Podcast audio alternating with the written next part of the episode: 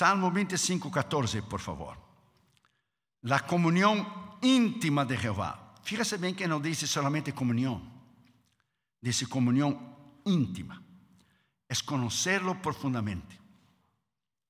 Así como usted es casado, casado con su esposa, casado con su esposo, ustedes se conocen íntimamente. La gente tiene una comunión con Dios superflua, una comunión con Dios, hermano, ficticia, por arriba. La gente va a la iglesia para mantener su apariencia y la gente da su ofrenda, y, pero la gente nunca toma tiempo para orar, para ayunar, para oír la voz de Dios. Es una comunión, hermano, eh, sin ninguna relevancia. Dice la comunión íntima de Jehová. Íntima, personal. Es con aquellos que le temen. Usted teme a Dios, usted vive una vida recta, una vida íntegra, usted va a tener comunión con Dios. Usted vive en pecado en alguna área de tu vida, no es fiel al Señor con tu esposa, tu esposo, tus finanzas, en tus palabras, en tus pensamientos, cualquier cosa. Usted no, usted no tiene una comunión íntima porque no teme a Dios. El temor a Dios es esa reverencia. La gente toma muy light hoy en día, muy suave, hermano. La gente se refiere a Dios despectivamente como the man upstairs. No, it's not the man upstairs, it's the man everywhere. Entonces la gente toma muy light the man upstairs. Se refiere a Dios como un, abuelo sentado ahí arriba jugando con sus niños. Hermano, Dios es cosa seria. Se tiene que referir a Dios de acuerdo a lo que la teología dice bien claro. Él es un Dios que vemos, como dice Isaías 8, a Él debes temer, a Él debes temblar, a Él debes tener como santo. Entonces a Dios se respeta, hermano. A Dios se tiene una reverencia tremenda. Cuando la palabra dice temer, la palabra temer, temer, temer de miedo. No que Él te va a castigar a todo momento, pero saber que si usted sale de la línea del tren, y hablando del tren, mi enemigo está aquí, que mira, ya ve que durante el día no pasa, es por la noche que tiene corrido conmigo. Cuando dice temor, temer a Dios, es temer de reverencia a este ser tan grande, tan poderoso. Y dice, y a ellos, aquellos que le temen y tienen comunión íntima, y a ellos hará conocer su pacto. Si usted no tiene comunión con Dios, y si usted no tiene comunión íntima, y si usted no le teme, usted no va a tener pacto, no va a tener una alianza, no va a estar cerca de Dios. Dios no podrá usar a usted, abrirle puertas a usted. Entonces hay ciertos requisitos que tenemos que cumplir para que Dios nos pueda usar. Ponga esa palabra dentro de su corazón. La iglesia necesita volver al ayuno y a la oración. Vamos a orar. Padre, en el nombre del Señor Jesucristo, te pedimos que tú nos hables en el poder de la autoridad de tu nombre. Nos humillamos delante de ti y reconocemos que tú eres un Dios tremendo. Gracias porque tú hiciste jueves, viernes, sábado por la mañana, ayer por la noche. Harás ahora y harás esta noche. Gracias por el privilegio de estar aquí en la iglesia del pastor René, el pastor Eduardo Mengiver, su familia. Gracias Filadelfia, nuestros hermanos. Y te pedimos que tú nos hables, Señor, de la manera que tú quieras. Abra nuestros corazones, quebranta nuestra vida. Te pedimos eso en el nombre del Señor Jesucristo para la honra y gloria de tu nombre. Amén.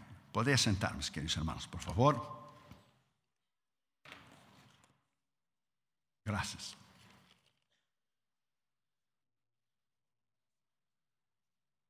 De viernes para sábado ayer, yo no dormí de las 3 y 23 hasta las 7 de la mañana. Tuve una guerra espiritual tremenda.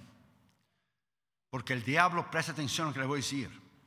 El diablo quiere parar lo que usted está haciendo con las campañas evangelísticas. Él va a intentar de todas las maneras que él pueda de parar la cosecha de almas que usted está haciendo. Aquí hay una potestad, un principado que está bloqueando, deteniendo, porque yo he visto a la gente llorar y no pasar adelante para recibir a Jesús. Eso es algo diabólico. Porque el Espíritu de Dios, que es el Espíritu del poder más extraordinario que hay en el universo, cuando toca a una persona, la persona se quebranta. Una persona que llora y tiembla delante de Dios y no pasa adelante es porque está siendo detenida por algún espíritu diabólico en su mente, en su corazón, en su alma y en su espíritu. Yo te insto a usted a volver al ayuno y a la oración. Yo insto a usted a tomar semanas de ayuno y oración y volver a la palabra de Dios y volver al ayuno y la oración, porque estamos viviendo tiempos de apostasía, tiempos terribles donde la gente está abandonando a Dios de una manera tremenda. Y si usted no buscara al Señor y si usted no pagara el precio, y si usted no se determinara en trancarse en tu cuarto a oír la voz de Dios por tu casa, tu familia y por esa iglesia y por ese ministerio, el diablo está intentando, él está dando vuelta, él es un oportunista, él busca la oportunidad correcta de cómo hacer daño. Una vez un esposo de una hermana se enfermó y entonces eh, vivía en el campo y tenía muchas gallinitas y muchas gallinitas y, y la hermana le dijo al esposo, la ventana estaba y las gallinitas estaban afuera y la hermana dijo, voy a matar a una gallinita y te voy a hacer una buena sopa de gallina y ya verás que te va a recuperar. Y una gallinita saltó inmediatamente a la ventana, una gallinita cristiana, y le dijo, hermano, no hagas esto, no hagas eso, la oración del justo tiene mucho poder, usted no necesita matar ninguna gallinita. Hermano, ponga esa palabra en su corazón, hermano.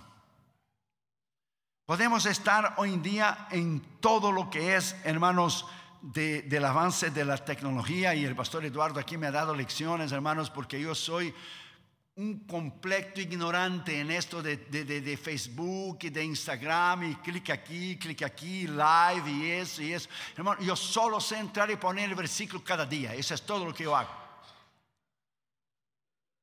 Pero toda esa tecnología no puede sustituir el poder de Dios. Mira lo que yo leí el otro día, lo que dijo una chica de los tiempos modernos que estamos viviendo. Dijo ella, conocí a mi novio por Facebook, nos comunicamos por WhatsApp, él me pidió por Skype, nos comprometimos por Twitter, nos casamos por Instagram, vamos a ir a luna de miel y poner nuestros videos en el YouTube. Vamos a encargar los hijos por Amazon y cuando él estuviera viejo lo voy a vender por eBay. Esos son los tiempos que estamos viviendo, hermano. Y va a seguir la tecnología aumentando, aumentando, aumentando. Y Dios sigue diciendo, para usted tener una comunión íntima conmigo, para usted caminar conmigo, para usted ser usado por mí, usted tiene que volver a mi palabra.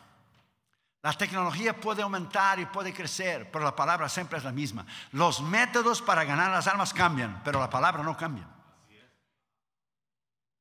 Si usted ha leído el devocional de Oswald Chambers, en español es en, pos de lo supremo, de las lecturas que él dio en Egipto de los años 1911-1915, él era eh, del Instituto Bíblico de Chaplin en Londres. Y él empezó a enseñar eh, en Egipto en noviembre de 2017 lo que es vivir en la presencia de Dios. Ahora estoy escribiendo un libro sobre esto.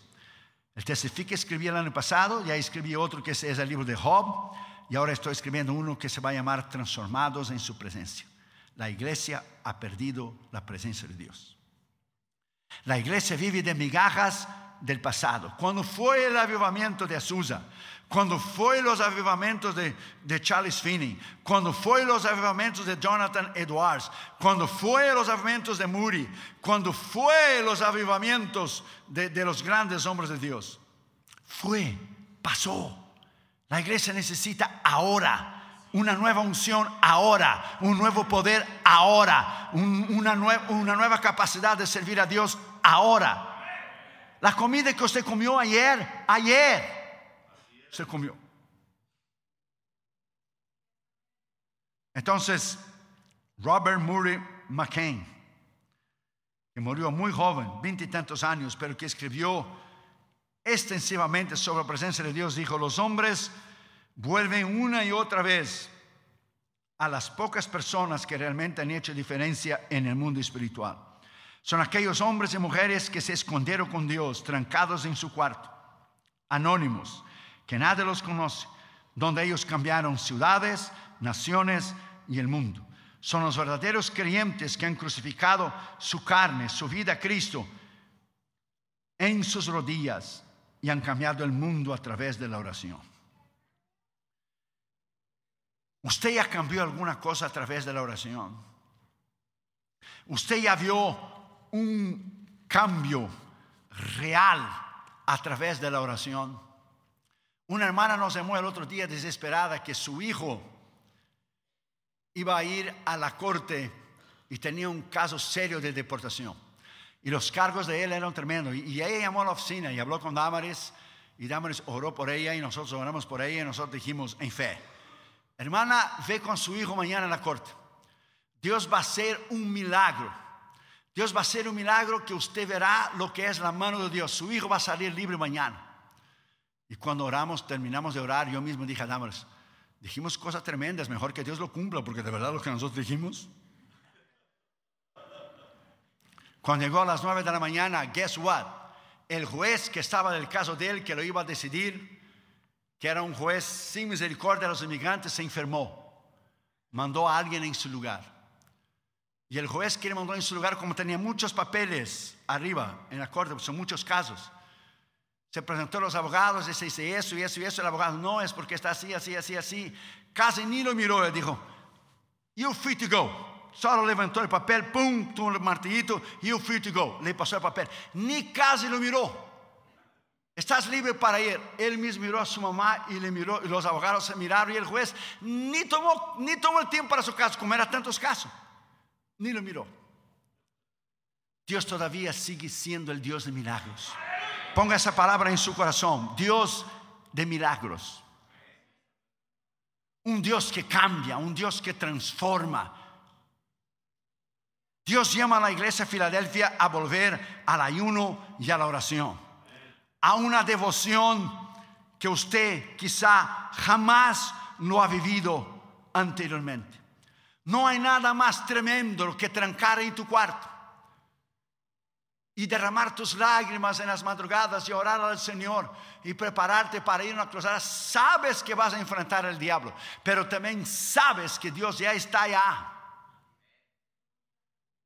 Y usted va en fe Usted va cubierto con ese poder y esa autoridad que solo Dios puede dar. En primer lugar, la Biblia dice la comunión íntima de Jehová.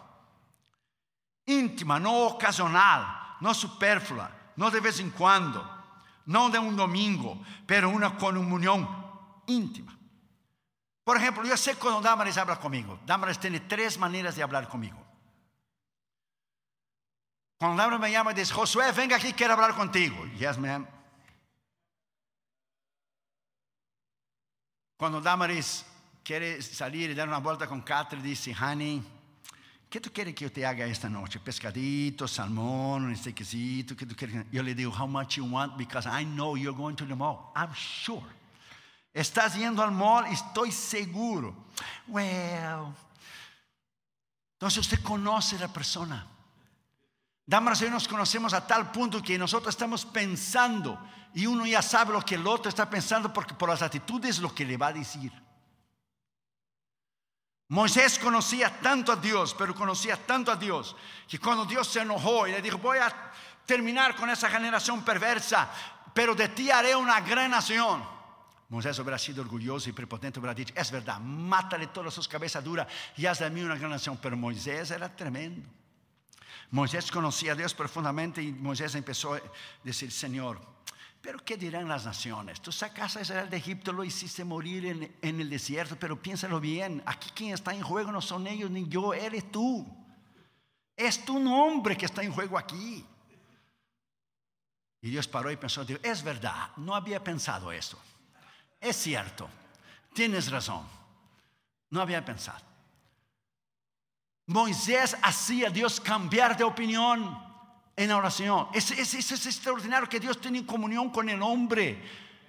que Él desea. Ponga esa palabra en su corazón. Dios tiene sentimientos. Dios puede ser rechazado. Dios tiene sentido de humor. Dios puede reírse. Dios puede llorar. Ponga esa palabra en su corazón. Eso es una persona. Él creó a nosotros a su imagen y semejanza. Dios es un Dios de sentimientos. Él se goza en tener comunión contigo. Él se goza cuando tú oras con Él, cuando tú te trancas en tu cuarto y tienes comunión con Él. Y Moisés era inteligentísimo. Moisés cuando llegaba delante de Dios, ¿usted cree que Moisés llegaba delante de Dios como tú y yo? Yo quiero esto y esto y esto y esto y esto y esto mañana. Si no hoy, mejor hoy. Moisés llegaba delante de Dios y decía, ¿quién como tú entre los dioses?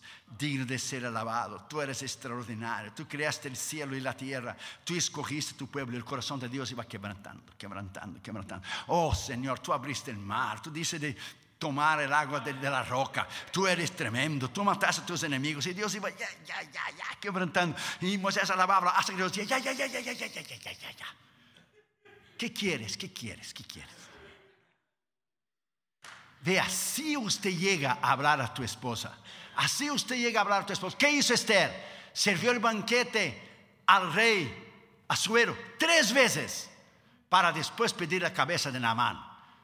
Ella no hizo en la primera, ella primero sirvió la primera vez y le invitó de vuelta al banquete. Usted prepara el terreno. Dios te dio cerebro, cabeza para pensar. Usted llega delante de Dios, usted lo exalta, lo alaba, o oh, Él ya sabe lo que usted va a decir. Pero, ¿qué no le gusta oír una buena palabra? No le gusta que alguien le tape al hombre y le dice, hermano, Dios le usó.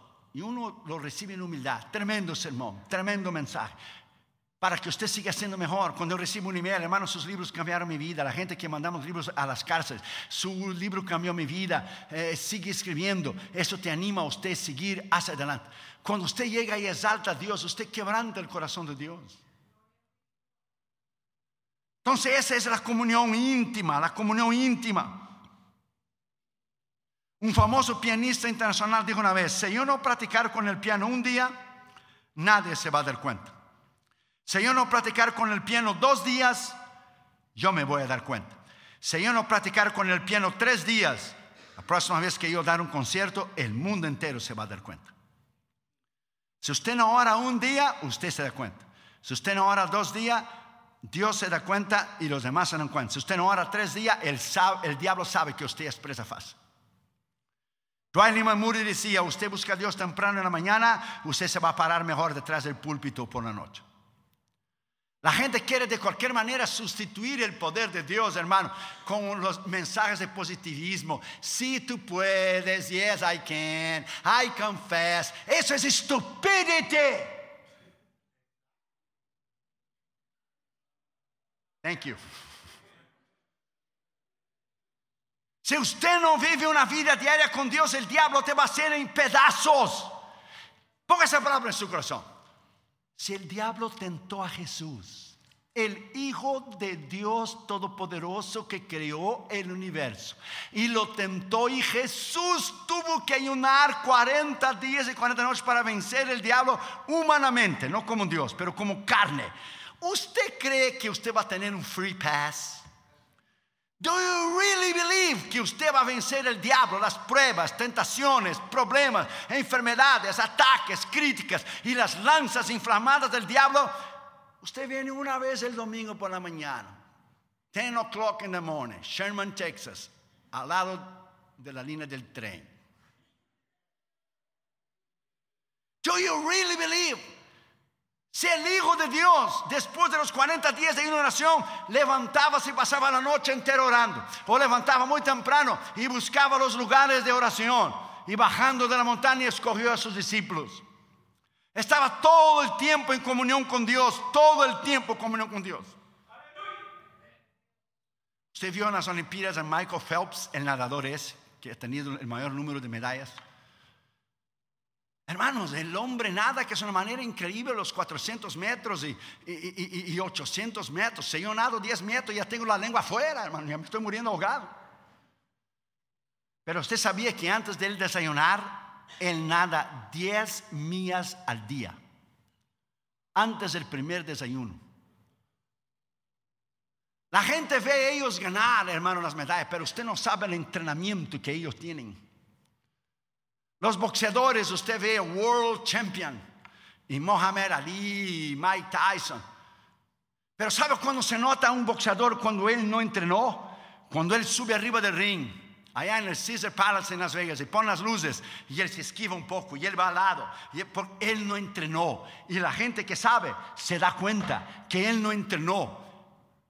Él no hizo como Rocky, tan tan tan tan tan tan tan tan puso tres huevos adentro de un vaso y los tomó y salía a correr todos los días a las 4 de la mañana. Y, claro, es una película, y haciendo, y haciendo fuerza y, subiendo las escaleras, subiendo las escaleras.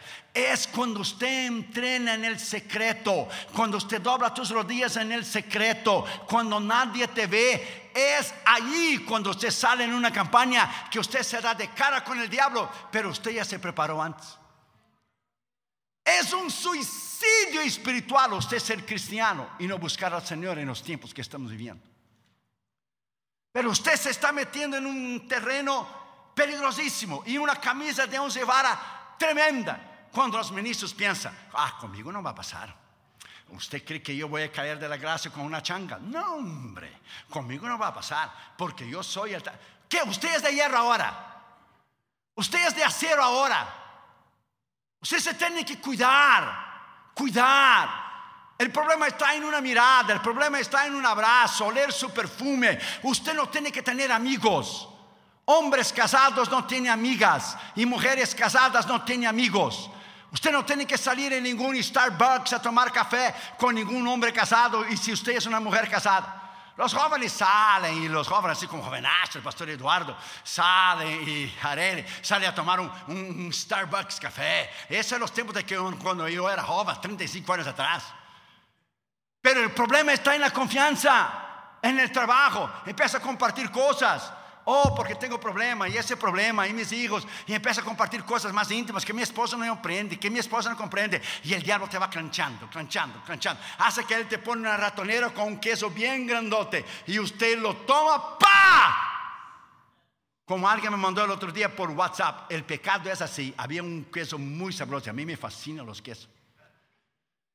Y un queso bien bonito. Entonces después estaba arriba de la ratonera. Y el ratón le mirando que lo miraba y los ojos se le salían, hermano. Y cuando él salta a la ratonera, estaba lo que es eh, el hierro de la ratonera y el cuello partido por el medio y toda la sangre del, ratón. Está, así es el pecado. Primero te ilude y después te da la paga. Ministros que se han confiado en su carne, su yo, conmigo no va a pasar, que conmigo no va a pasar. Es claro que va a pasar. A esos mismos el diablo le gusta, los mero, mero que entran a ver lo que trae de lado, de lado, Frank, ya te tengo, Frank, a ver de lado, de lado, éntrale. Usted es carne. Usted no debe dar lugar a nada y a nadie. Usted no debe estar solo con una mujer si usted es un hombre casado, en ningún lugar. Ni una mujer casada, en ningún lugar. Las hermanas vienen a sacar fotos conmigo en mes de los casé y yo saco la foto así. No, me dijo el otro día, parece que tú tienes un miedo terrible. Claro que tengo un miedo terrible. Porque hoy la gente hace montaje de foto. Mire, estuve con él. Estuve con ¿Cómo que estuve con él? Que mis manos están así, parado para abajo. Claro que da pena una hermana que te admira, que te avisa sus mensajes en YouTube. Mi hermano, puedo sacar una foto con usted con todo respeto, con mi familia y todo que muy bien. Pero a veces hay jovencitas jóvenes eh, eh, eh, y vienen a sacar foto contigo, o señoras, y todo, y, tú con mucha ética pon tus manos así. No soy yo ido a la iglesia y vienen las jovencitas, hermano León, y le da la mano y te quiere, y te quiere abrazar y todo, tranquilo, changuita, cálmate, hombre, sujétate, cálmate. Carne es carne. El mero, mero, que conmigo no va a pasar. Claro que va a pasar. Cuando usted busca al Señor y viene un, sentido de temor sobre usted, que usted pierde tu casa, tu respeto, tu ética, tus credenciales, lo que has escrito, tu reputación, tu esposa, tus hijos, del concilio del cual tú eres miembro, pierdes todo por dormir con una changa que no es tu esposa. Debe entrar un horror un horror. Yo que voy en los aviones, hermano. Yo veo cada cosa que mejor ni digo. Porque esos viajes intercontinentales red eye por la noche, se pasan cosas tremendas, hermanos. Entre los pilotos y las zafatas. Y, no, hombre. Yo voy escribiendo mi libro, pero mis oídos están paraditos. Pecar hoy en día es tan fácil. Dejar de tener comunión con Dios es tan fácil. Usted va perdiendo el temor de Dios en cosas pequeñas, pequeñas, pequeñas. Porque el diablo va preparándote a ti hasta darte el bote final, hasta, darte el último golpe. Él va preparándote a ti en cosas pequeñas, pequeñas, pequeñas, pequeñas. Hasta presentarte a ti. El diablo, la gente tiene idea de que tiene dos cuernos y, el garfio y la cual. No, no, el diablo te viene bien bonito bien arreglado. Entonces ponga esa palabra en su corazón. Si usted quiere una comunión íntima con Dios, aprenda a mantener la distancia. Si tú no sabes nadar, como decía mi padre cuando era niño, no te metas aquí. Y él estaba nadando donde estoy porque está hondo. Y si cae aquí, tú te vas a salir solo porque no te lo voy a sacar.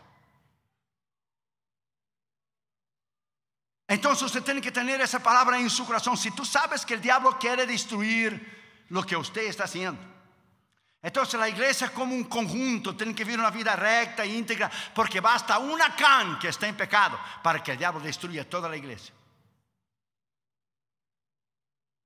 Si tú sabes que el diablo te anda buscando, usted tiene que vivir una vida recta e íntegra. Buscar un avivamiento personal. Cuando en 1840 el avivamiento llegó a Escocia, preguntaron a Robert Murray Machen por qué el avivamiento había llegado. Él dijo, primero en las vidas personales de los cristianos, segundo, llegó por la oración del pueblo humilde de Dios y de sus ministros que buscaron a Dios en un último intento de cambiar sus vidas. Y a nivel de venir el avivamiento y toda Escocia que vino, vino primero en sus vidas. Nosotros oramos para un avivamiento a nivel, oh, que Dios traiga y que salve a la gente. Y, y how about nosotros? ¿Y nosotros? Daniel Nash, ¿usted nunca escuchó de Daniel Nash? El colaborador de Charles Finney. Daniel Nash, que usted va ahora en Pensilvania, usted va a encontrar en una calle polvorenta una, pequeña piedra, ¿cómo se dice? Tombstone, tombstone, una, un túmulo, un tombstone, donde la gente muere y pone algo allí, hombre. Se solo va a encontrar así, Daniel Nash, un simple colaborador de Charles Finney. Si usted conoce la historia, Charles Finney tenía campanas de 100 mil personas, 150 mil personas, 180 mil personas, había milagros, había sanidades y todo. Pero ¿sabe cuál era el secreto? El secreto no era Charles Finney ni su predicación. Daniel Nash llegaba a una ciudad dos semanas antes de la campaña, rentaba un hotel, no comía, no bebía. Solo oraba y ayunaba, oraba y ayunaba, oraba y ayunaba, oraba y ayunaba para que antes que llegaba Charles Finney. Cuando Charles Finney llegaba, había salvación y había sanidad y había milagros y cosas tremendas. Cuando Daniel Nash, murió, se terminó el ministerio de Charles Finney. Charles Finney se puso a pastor en upstate New York porque se acabó la unción. La unción no era Charles la unción no era su teología ni su predicación. La unción era la oración de Daniel Nash que enfrentaba las puertas del infierno solo en el cuarto de su hotel. Dos semanas antes de él llegar, él ataba todos los demonios, todos los principados, toda enfermedad, toda obra maligna. Y cuando llegaba el nombre de Dios, pues claro, pues si usted tuviera colaboradores así, imagina ganar al mundo para Jesús, pero el día que ellos se mueren, terminaría tu ministerio. La oración sigue cambiando vidas. La oración sigue cambiando destino de naciones enteras. Y si usted quiere que esto no pare, usted tiene que volver a la oración. Y yo estoy más que seguro que el diablo va a traer una serie de problemas, una serie de confrontos, una serie de luchas, de tribulaciones y de pruebas a la iglesia para intentar parar la obra que Dios está haciendo. Y va a dar duro contra usted, duro contra su pastor, y va a usar gente, y va a intentar dividir la, alianza, la unidad, y va a hacer lo que... Porque esta mañana desperté de vuelta. Desperté de viernes para sábado y esa mañana de vuelta. Solo que de viernes para sábado fue a las 3.45, hoy fue a las 3.15, más temprano. Y oré hasta las seis, y oré, y oré. Hay una carga aquí, hay una potestad aquí, hay algo aquí sobre esta ciudad. Si usted rompe esto, va a haber un avivamiento tremendo para la honra y gloria del Señor. Si usted rompe ese poder del diablo, ¿cómo se rompe? En ayuno y oración. Decrete ayuno y oración, y usted verá temblar esta región bajo el poder del Espíritu Santo. Segundo lugar, dice, dice la comunión íntima de Jehová. Segundo dice, es con aquellos que le temen. Usted tiene que leer el libro de His Hoyles, el intercesor. Él cambió la Segunda Guerra Mundial, él y sus ocho estudiantes en el colegio bíblico en Inglaterra. Cada ataque que Hitler iba a hacer, Dios le revelaba a él y Dios le dijo, voy a poner ganchos en la boca de Hitler y lo voy a hacer a Hitler invadir a Rusia en el invierno. Pero solo un loco invade a Rusia en el invierno. Nosotros fuimos en marzo. Ya estaba terminando casi el invierno, abril, mayo, empieza a derretir la nieve y tuvimos 42 grados bajo cero en Moscú. Imagina que Hitler invadió a Rusia en enero. Teniendo tanta experiencia militar, porque Dios le puso hooks, le puso un suelo en su cabeza. Y los soldados nazis murieron podridos en la nieve. Y Dios le dijo, ore porque yo voy a cambiar su corazón y lo voy a girar su cabeza para él invadir Rusia en el invierno. Y las bombas caían en Londres de los nazis y Dios decía, His Hoyos, a ti no va a caer, el Instituto Bíblico no va a caer. Lea el libro de His Hoyos, el intercesor. Solo entra en el Google y ponga el intercesor, está en español, o The Intercessor un libro chiquito así, va a transformar tu vida. El poder de la oración es una cosa increíble. Hoy tenemos los matching size. Los matching para los jóvenes que son solteros y las jovencitas que son solteras. Y aún gente de la iglesia está buscando en los, en los dating sites para conocer a alguien. Por el amor de Dios. Si Dios no es posible para darte a una chica cristiana dentro de la iglesia, usted lo va a buscar en el mundo. Si Dios no es poderoso para darte un chico cristiano adentro de la iglesia, usted va a buscar dónde. Usted no ve que en el dating size la gente pone lo que quiere. Pone el perfil y la foto, y yo soy eso y eso y eso y eso. Y puede ser un asesino en serie. Pone la carita de la muchacha y puede ser una prostituta. And you don't know. Mi tiempo. ¿Dónde se conocían los jóvenes? En la iglesia, hombre, pues ¿dónde? en el cine que no era, en la cantina que no era. Porque yo conozco muy bien cuando conocí a Damaris.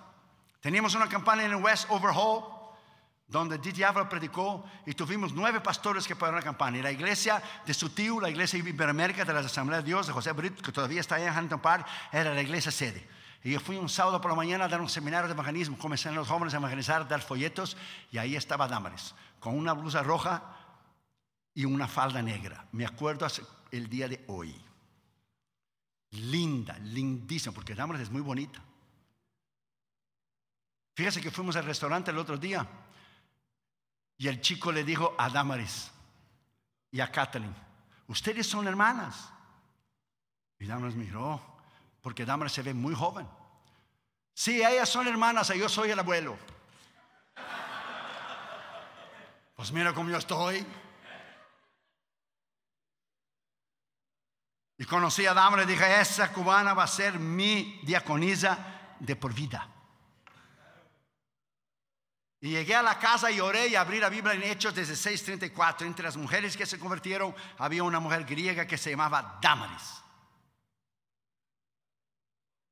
Y había Alberito iba al culto con ella, el culto de los jóvenes, su hermano, y yo pensaba que era su novio. Le decía, este changuito lo tumbo ahora mismo. Donde se vio un gallito nuevo cantar en terreno de gallo viejo de experiencia. No era su novio, era su hermanito que la estaba cuidando para mí. Se conocen los jóvenes cristianos en la iglesia. Usted no tiene que estar buscando en, la fuente del diablo lo que Dios tiene para mí. Sí, gente se han casado, dice que son extremadamente felices y se casaron y se fueron a comer y todo eso y, y va, va, va, y va, va, va, va en la internet. I don't believe it. Yo no creo. I'm sorry. El mundo puede hacer lo que quiera, conocerse lo que quiera, porque el mundo se conoce y la primera parada, el motel. Y viven juntos primero. Y para cuando llega la noche de la boda no tienen nada más que vivir. No hay ese excitement. Y todavía se casan de blanco. El diablo inventa todo lo que él puede inventar. Usted está buscando un hombre de Dios, una mujer de Dios, ore y Dios te lo va a traer. La mujer de Dios que usted quiere, el hombre de Dios que usted quiere. Solo permanezca, no te desespere. Hay lo bueno de Dios y lo mejor de Dios. Solo espere. Tú diga al Señor, yo quiero una changuita así, así, así, así, así, así, así, así, así.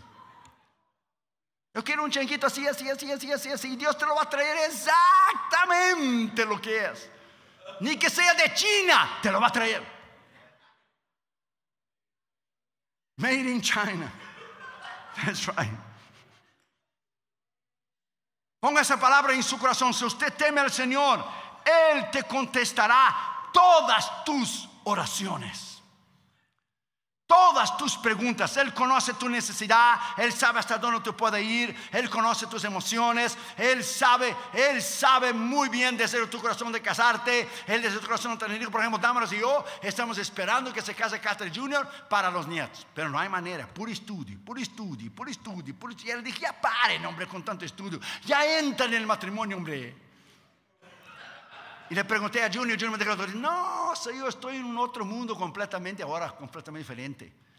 Estoy alcanzando todas las metas mías, todas las metas, escuela de derecho, a una corte federal, un juez federal, ahora eh, voy, a ir al Departamento de Justicia y el próximo paso a la Suprema Corte, tranquilo. No tengo prisa ninguna. Yo dije, yo voy a orar para que tú te enamores de una changuita ya rápido. Espere. No corra delante de Dios. No haga las cosas mal. El noviazgo es muy bonito un tiempo. Oh, la boda, una felicidad tremenda. Un día solo. La luna de miel, una semana. Pero el matrimonio, toda una vida. Pruebas, luchas, tribulaciones. Como el chico que se casó con la muchacha porque cantaba bien. Y cantaba muy bonito. Y, y él se enamoró de su voz, no de ella. Y se casaron y los tiempos pasaron y cuando se amaneció ella con el pelo todo virado a la izquierda, a la derecha, pero todo así cuando se levanta y él la miró y le dijo, canta mi hija, canta, por favor, canta.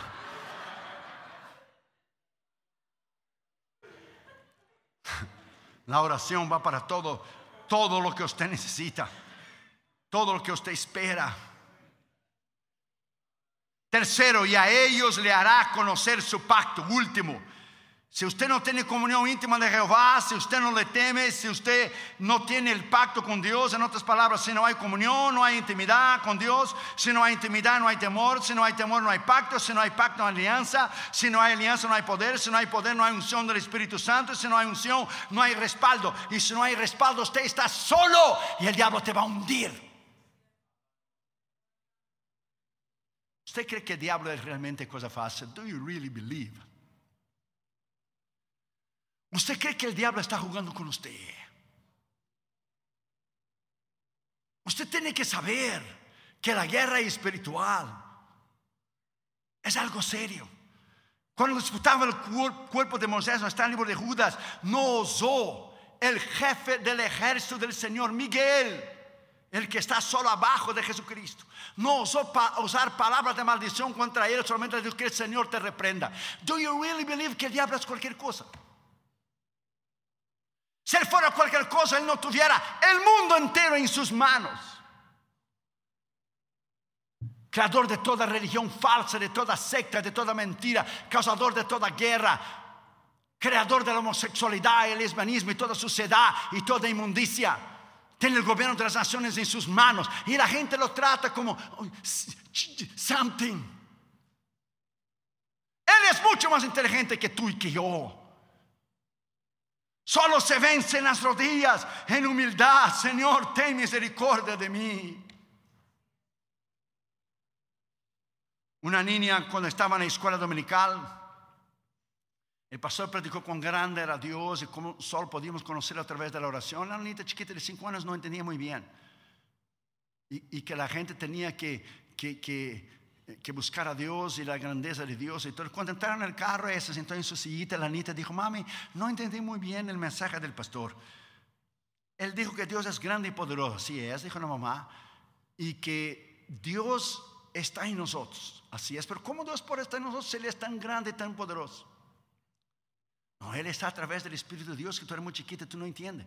Entonces dijo la niña, si Dios está dentro de mí, de mi corazoncito, entonces la gente no puede ver a mí, la gente tiene que ver Dios en mí. Fíjate también la reacción de la niña. La gente no puede ver a mí, la gente tiene que ver Dios en mí. Cuando la gente te mira a ti, ¿te ve a ti o te ve a Dios en ti? Como el otro día yo sentado en el avión para salir, sale la, la zafata, la mujer de Delta sale de dentro del baño llorando con los ojos así rojos de llorar. Yo estaba leyendo la Biblia, como siempre hago antes de salir el avión. Pasó y regresó. Me vio leyendo la Biblia, se agachó a mi lado, dijo, ¿usted es pastor? Dije, sí. Ministro, sí. Pues yo necesito una palabra de Dios ahora. Yo necesito que Dios me ministre ahora. Acabo de descubrir que mi marido me está traicionando con la otra mujer. Yo quiero una palabra de Dios ahora. Ministrame. Usted tiene que estar listo a cualquier momento para dar la respuesta a cualquier instante, cualquier momento. La mujer estaba shaking. A cualquier momento usted tiene que estar listo para dar una palabra de conforto, de amor, una palabra de perdón, de misericordia. Usted representa el Dios Todopoderoso. Usted no es cualquier cosa. Usted es un embajador. Usted representa al Señor Jesucristo. Y esta unción del Espíritu Santo que está en ti, esta carga, el diablo la odia. La odia porque Él no puede contigo por la sangre de Cristo que está en ti, por el Espíritu Santo de Dios que está en ti, por el poder de Dios que está en ti, por la autoridad de Dios que está en ti, por el nombre de Cristo que está en ti, por la palabra de Dios que está en ti. No puede porque de rodillas usted ya lo buscó en el cuarto de su hotel. Gypsy Smith y los historiadores dicen que Andrew Murray dijo también, cuando quieras un avivamiento en tu ciudad o nación, primero búscate para ti.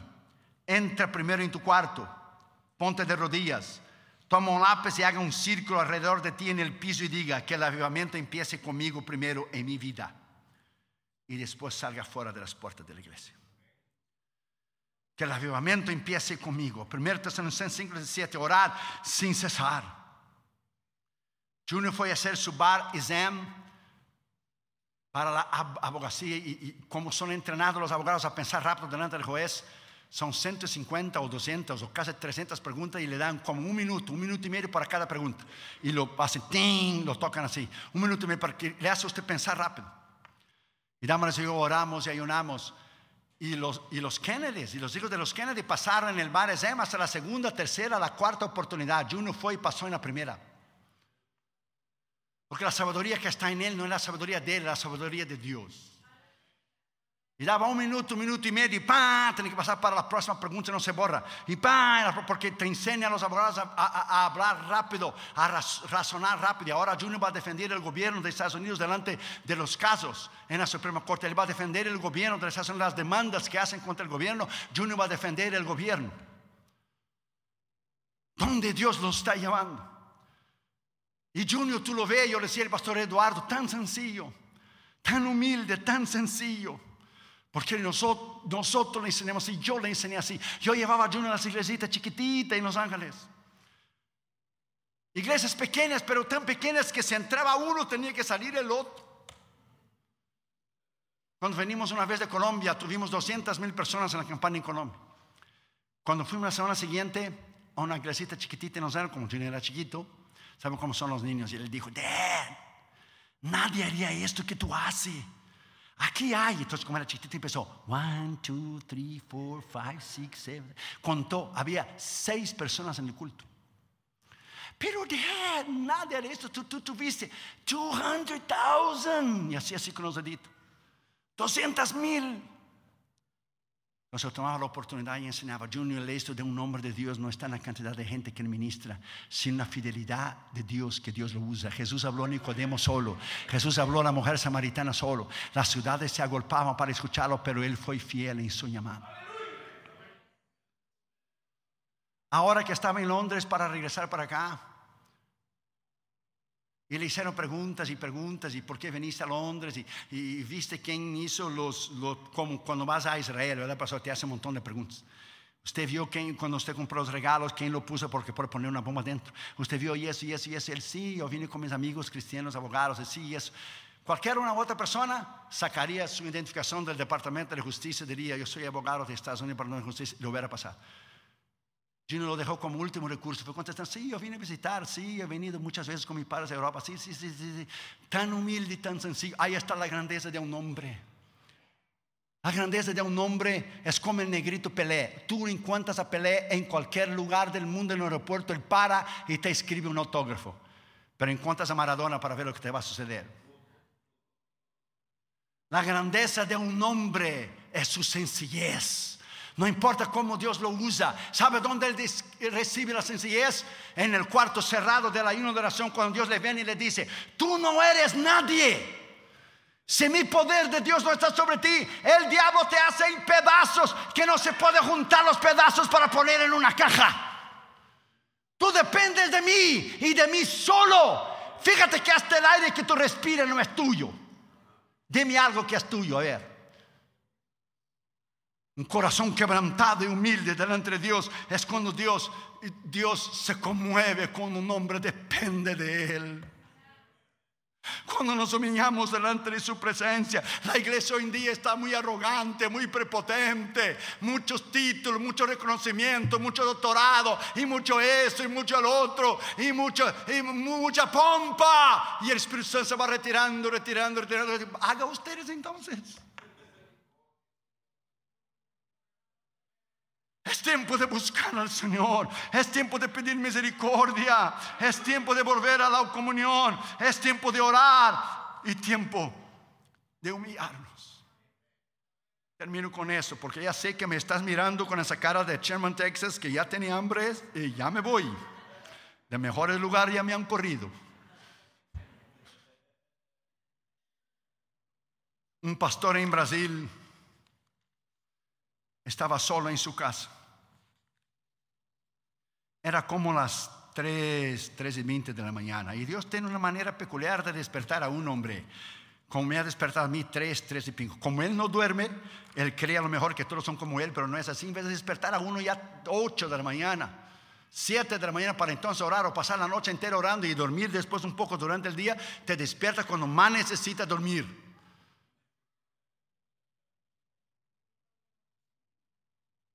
Y ese pastor estaba solo en su casa porque su esposa estaba en un retiro de damas de las Asambleas de Dios en San Pablo. Y él estaba solo en el cuarto orando y él estaba con su mano levantada, tenía 76 años, solo adorando al Señor, adoraba, adoraba, adoraba, adoraba. Y las lágrimas le caían de su mejilla y adoraba y alababa al Señor, alababa al Señor. De momento le escuchó pasos que subían en la escalera la parte de abajo. No tuvo miedo. De momento el lugar se llenó de la gloria y del poder de Dios, una cosa tremenda. Y el Espíritu Santo le vino y le dijo, ¿sabe quién está aquí? Y él dijo, no. Y el Espíritu Santo le dijo, su nombre es maravilloso. Y el Señor Jesús vino de la izquierda a la derecha. Y puso su mano derecha en el hombro izquierdo del pastor. Y las lágrimas del pastor cayeron en la mano de Jesús. Y el Señor Jesús le vino a decir, yo vine a decirte que cuando tú oras, tú ministras mi corazón. Fíjate bien aquel detalle, como decía Cantinflas, aquí está el detalle. Piensa bien. Nosotros venimos para que Dios nos ministre, para que Dios nos hable, para que Dios nos salve, para que nos perdona. ¿Y a Dios qué ministra? ¿Usted ya paró para pensar? ¿Qué ministra Dios? ¿Usted cree que eres un robot automático? ¿Que no necesita oír palabras de amor, de cariño? ¿Quién ministra a Dios? ¿Quién va delante de Él? Porque la mayoría vamos con una lista pedigüeña, una lista de 100 cosas que Él tiene que hacer. Nadie va delante de Él solo para exaltarlo, para alabarlo, decir cuán grande Él es por la misericordia que Él ha tenido, por los aviones que no ha permitido que se vinieran abajo, por la misericordia que te ha librado de balazos, como en mi caso, que te ha librado que te maten, que te ha librado de una silla de rueda. Nunca, solo vamos a pedir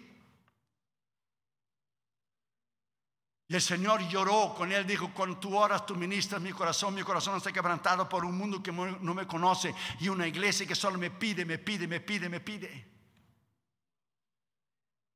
Antes del pastor morir, él escribió un folletito chiquito, mi real encuentro con el Señor. Donde el Señor le visitó personalmente. ¿Sabe lo que es Dios te visitarte a ti personalmente por la madrugada? ¿Sabe lo que es tu llorar y tus lágrimas caer en las manos de Jesús? ¿Sabe lo que es el Señor visitarte a ti personalmente por la madrugada?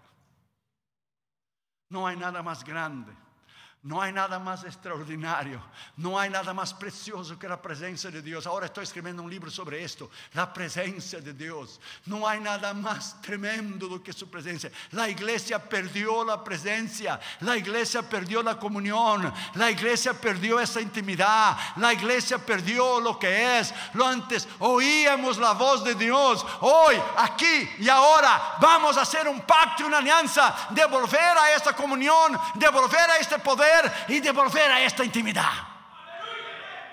Pongámonos de pie, por favor, en esta mañana, por favor.